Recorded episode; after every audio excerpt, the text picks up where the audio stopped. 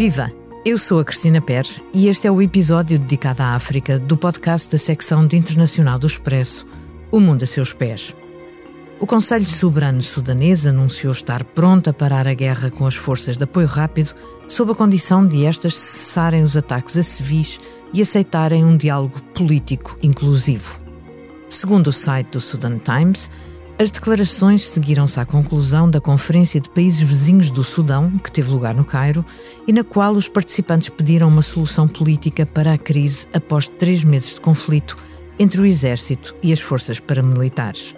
Restaurar a paz no Sudão é o que pretendem os líderes regionais, porque o conflito que graça em Khartoum ameaça ultrapassar fronteiras numa mancha de mapa já destabilizada pela guerra na Etiópia. Até agora, os esforços diplomáticos falharam. Um ataque que há dias matou 22 civis na região do Darfur, a mais negligenciada do Sudão e onde foram cometidas atrocidades há 20 anos, esteve na origem do alerta lançado pelas Nações Unidas. O Sudão está à beira de uma guerra civil de larga escala. Desde 15 de abril deste ano, que os combates na capital sudanesa já expulsaram 3 milhões de pessoas das suas casas, incluindo 700 mil que fugiram para os países vizinhos eles próprios abraços com conflitos internos. As consequências vão ser devastadoras para a comunidade de pessoas que viveu a Revolução Pró-Democracia de há quatro anos, a qual acabou com 30 anos de ditadura militar e censura repressiva de Omar al-Bashir. Para nos ajudar a compreender esta complexa situação, temos hoje conosco Alexandra Magnólia Dias, professora assistente do Departamento de Estudos Políticos da Universidade Nova de Lisboa, e investigadora no IPRI, Instituto Português de Relações Internacionais. Bem-vinda, Alexandra.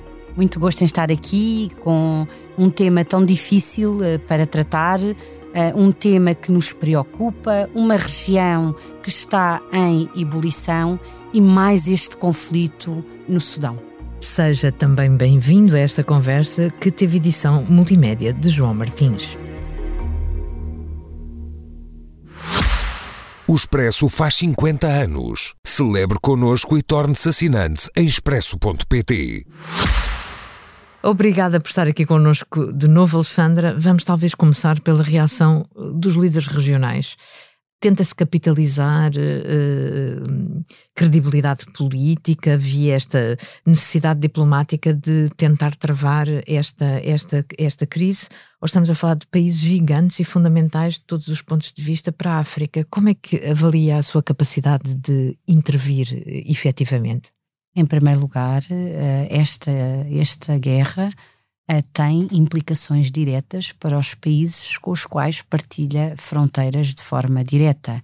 Já estamos a, a notá-lo em termos dos fluxos de refugiados e temos aqui uma região marcada por uma multiplicidade uh, de hotspots, de uh, locais que podem, um, combinados, contribuir para o deflagrar de uh, guerras civis em simultâneo. Aqui temos uma situação dramática uh, no Sudão, na Etiópia, e muita pressão a ser colocada sobre os países vizinhos. O Chad está a acolher também grande parte daqueles que fogem às hostilidades que deflagraram no Sudão. Nós normalmente falamos em 15 de abril, mas os sudaneses estão sempre a utilizar o 16 de abril. O 15 de abril foi o sábado e o 16 de abril depois então já não havia dúvidas de que tínhamos um, um uma, um conflito em escalada, uma crise em escalada e que estávamos perante mais um conflito no Sudão e desta feita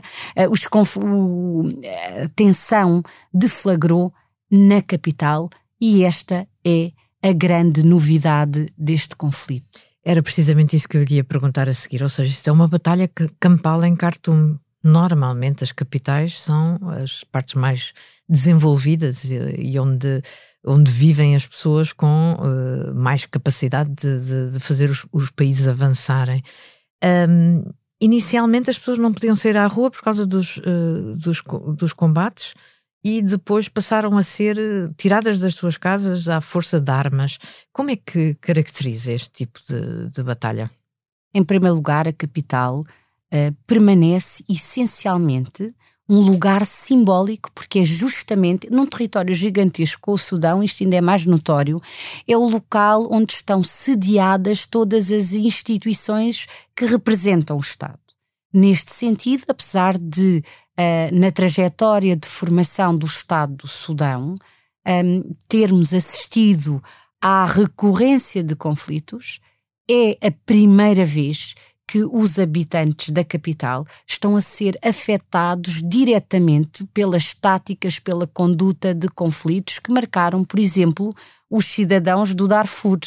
Uh, portanto, aqui o que é que é inédito? A pilhagem uh, das casas, das residências, a pilhagem das embaixadas tal nunca tinha acontecido anteriormente. Os cidadãos estão a ser apanhados em fogo cruzado, tiveram que estar uh, barricados nas suas próprias casas até conseguirem reunir condições para tentarem, com alto risco, sair da capital. Muitos conseguiram atravessar as fronteiras, alguns através de Porto Sudano, mas a grande parte continua, de certa forma, refém da incerteza que paira no ar, não se sabe o que é que vai acontecer no futuro e onde é que estão? Estão no campo, eh, com familiares e aí estão um pouco a aguardar para perceberem como é que vão conseguir uh, desenhar uh, os próximos dias da sua vida. Portanto, aqui é tudo muito incerto. A Alexandra faz trabalho de campo e sabe bem, ou seja, talvez pudéssemos caracterizar um pouco a rapidez como, em, eh, com que se chega a questões de má nutrição, dificuldade de, de transporte de alimentos, eh, mesmo no centro do país ou na, na parte mais desenvolvida. Ou seja, quando diz que as pessoas saem e ficam a aguardar, ficam à mercê enquanto aguardam. Exatamente. Nós temos aqui uma capacidade de resposta que acabou depois por ser notável por parte das agências das Nações Unidas, por parte do Programa Alimentar eh, Mundial. A situação, de certa forma, o que é que nos dizem os analistas e os próprios eh, sudaneses? A crise era perceptível.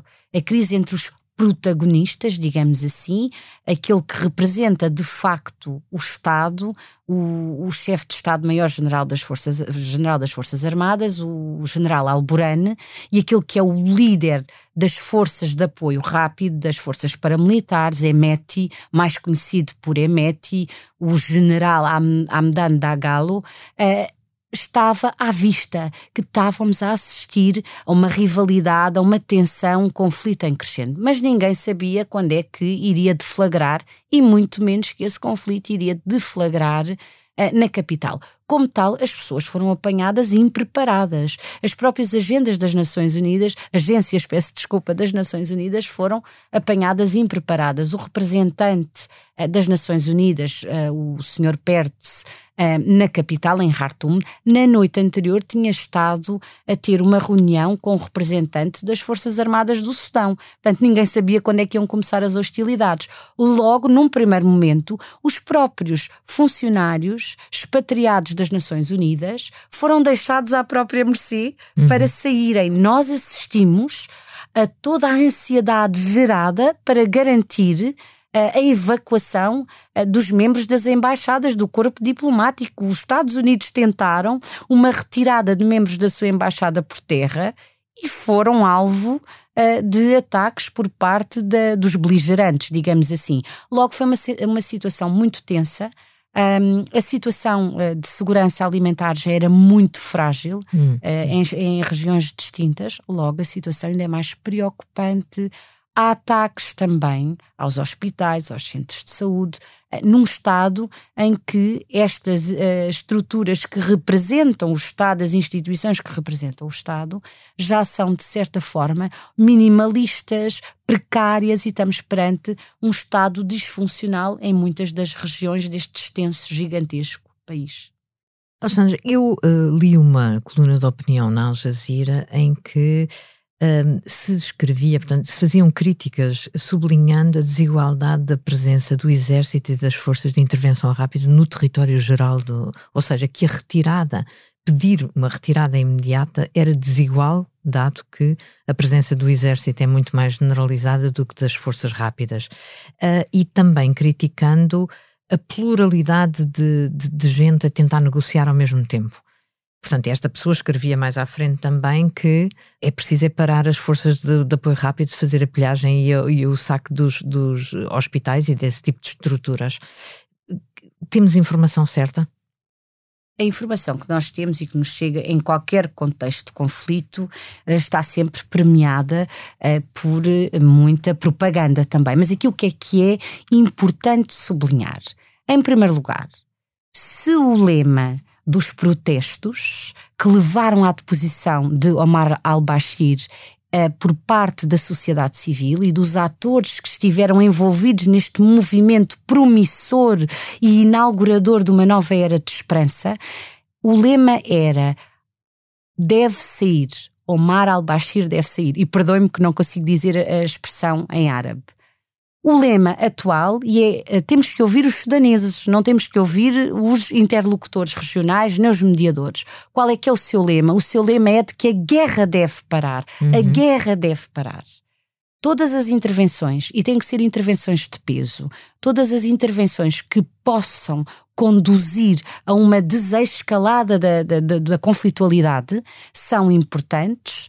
Um, há várias leituras. Há a leitura do conflito que nos apresenta aqui uma luta Uh, pelo poder, uma luta pelo poder liderada pelo, pelo general Alburan, que representa de certa forma a elite, a elite da capital e que não quer perder o controlo do Estado, uh, precisamente pela importância de permanecer à frente dos destinos do Sudão para ter acesso à acumulação de riqueza e aos recursos críticos do Sudão, e do outro lado temos o uh, general Emeti, que é oriundo uh, da província de Darfur, de um grupo minoritário, um grupo periférico, e que também está aqui empenhado em garantir a sua permanência uh, próximo do poder para ter acesso a esses recursos. Acresce ainda que Emeti, em termos de rivalidades internas na própria uh, região do Darfur, uh, Emeti foi produzido por outro senhor de guerra, Musa Hilal, uh, que foi usado pelos generais associados aos, ao regime de Omar al-Bashir, de certa forma associados ao Janjaweed, que são responsáveis e estão imputados pelo genocídio ou aqui nunca foi denominado de genocídio, mas esta, estas mortes baixas uh, inexplicáveis de mais uh, de 300 mil civis uh, nesta região, e Musailal vai, produ vai produzir o próprio Emeti.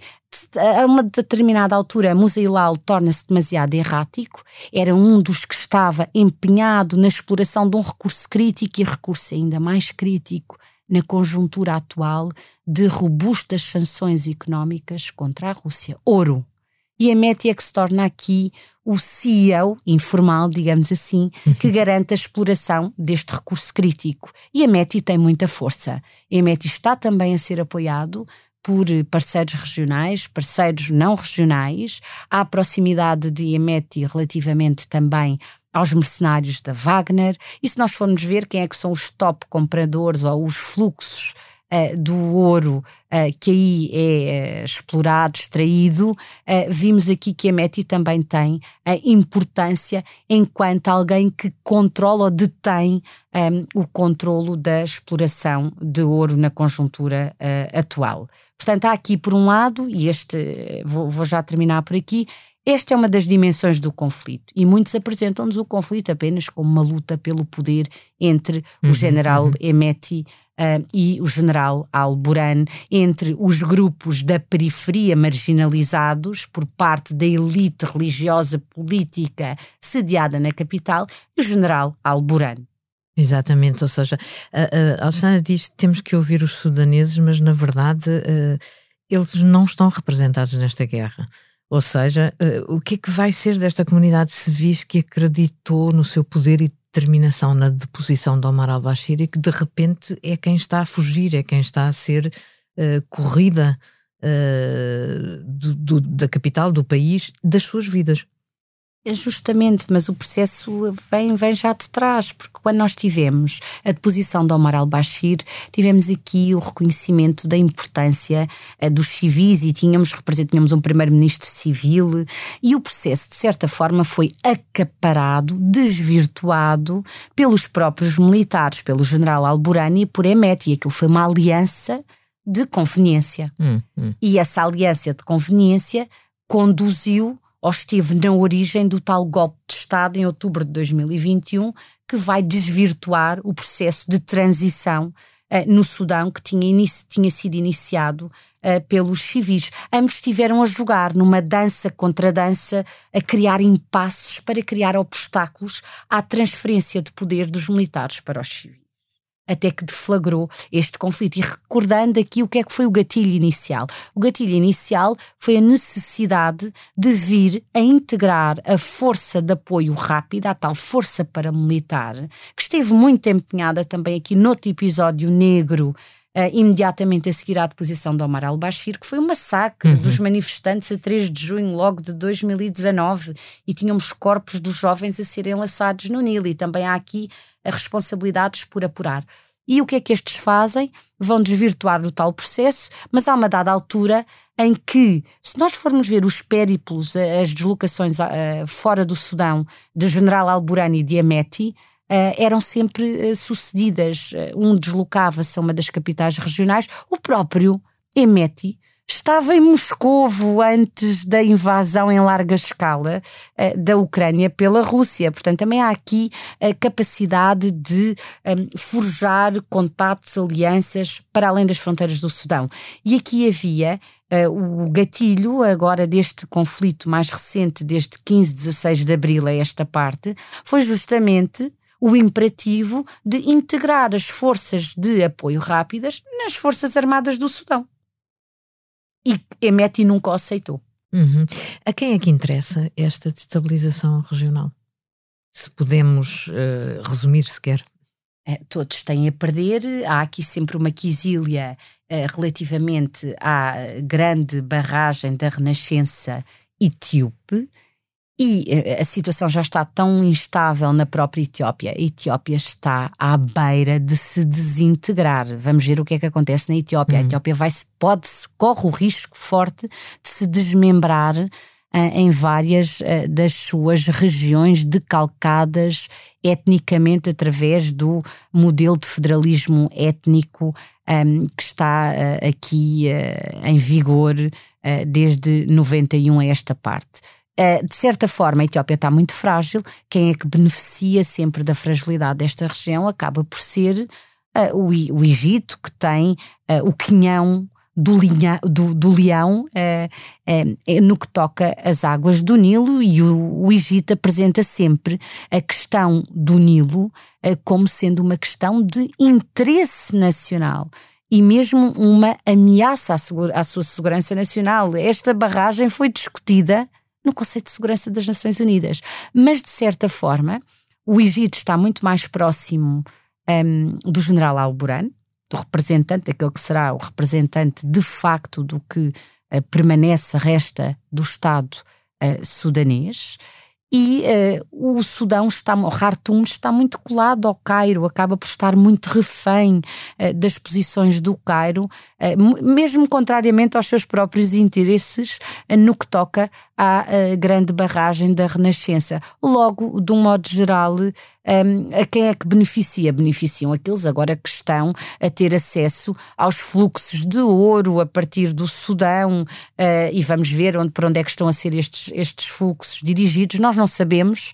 Uh, até que só há estimativas e, não, e, muitas vezes não aparecem, não aparecem de forma oficial. Uh, logo, é muito difícil determinar até que ponto é que se vão conseguir uh, fazer avançar as negociações na mesa de, de negociações as, as, iniciativas de mediação, porque há aqui também muitos interessados no perpetuar do conflito enquanto Emeti tiver acesso a armamento. O armamento tem estado a chegar via um, General Haftar do, da, da Líbia, Uh, e de onde é que vem esse armamento? E os financiamentos uh, que vai beneficiando através da extração uh, do ouro e dos fluxos que estão a sair do próprio Sudão.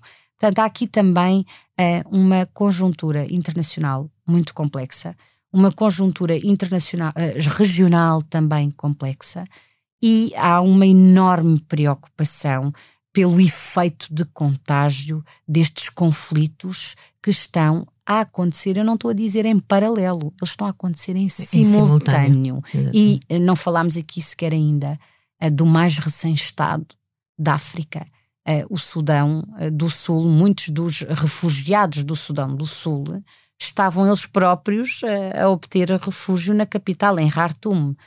E agora também há aqui que seguir onde é que estão a ser colocados estes refugiados, porque há disputas fronteiriças. E como há estas disputas, como existem estas disputas fronteiriças, também pode haver, e é muito provável, que venhamos a assistir a um aproveitamento para criação de novos uh, campos de refugiados e de deslocados nas fronteiras em disputa, para ganhar vantagem também da situação de instabilidade e de conflito no próprio Sudão. A situação é dramática, é preocupante e tem que haver intervenientes externos de peso a conseguirem travar as hostilidades. Este é o ponto fundamental e só estou aqui a fazer eco um, daquele que é a necessidade mais urgente dos sudaneses. No seu entendimento, ou seja, eh, todas as mediações são criticadas, eh, neste caso falou-se da precipitação dos Estados Unidos, na falta eventualmente de, de, de, de, legitimidade para o fazer. O que é que pode, o que é que deve a União Africana? Eh, quando fala em intervenientes fundamentais, na sua opinião, seriam quem? A União Africana tem sempre um papel, organização regional, autoridade intergovernamental, para o desenvolvimento da região, o IGAD tem um papel, mas tem que haver aqui intervenções de peso. Um, normalmente, nem sempre a via das sanções é a que surte mais efeitos, mas já ouvi da parte de sudaneses dizerem que seria essencial congelar uh, os bens destes líderes, nomeadamente de Meti, restituir. Eu ouvi um pouco esta versão uh, de um dos artistas um, e dos curadores da exposição que está patente na, na Brutéria até final de junho de 2023. Em Lisboa. Em Lisboa, um, Perturbações no Nilo, e que dizia: o general Alburan é para todos os efeitos o representante do Estado uh, sudanês neste momento. Portanto, a outra é uma força paramilitar, emete tem que sofrer sanções e tem que ser levado a depor armas. Depois, posteriormente, os representantes da sociedade civil podem livrar-se do general Alburan e eh, retomar o processo de transição que foi iniciado com a deposição de Omar al-Bashir. Isto é muito wishful thinking, é uma visão um pouco esperançada, mas aqui o que é realista é que tem que haver um travar uh, das uh, hostilidades e tem que haver intervenientes de peso, nomeadamente dos Estados Unidos.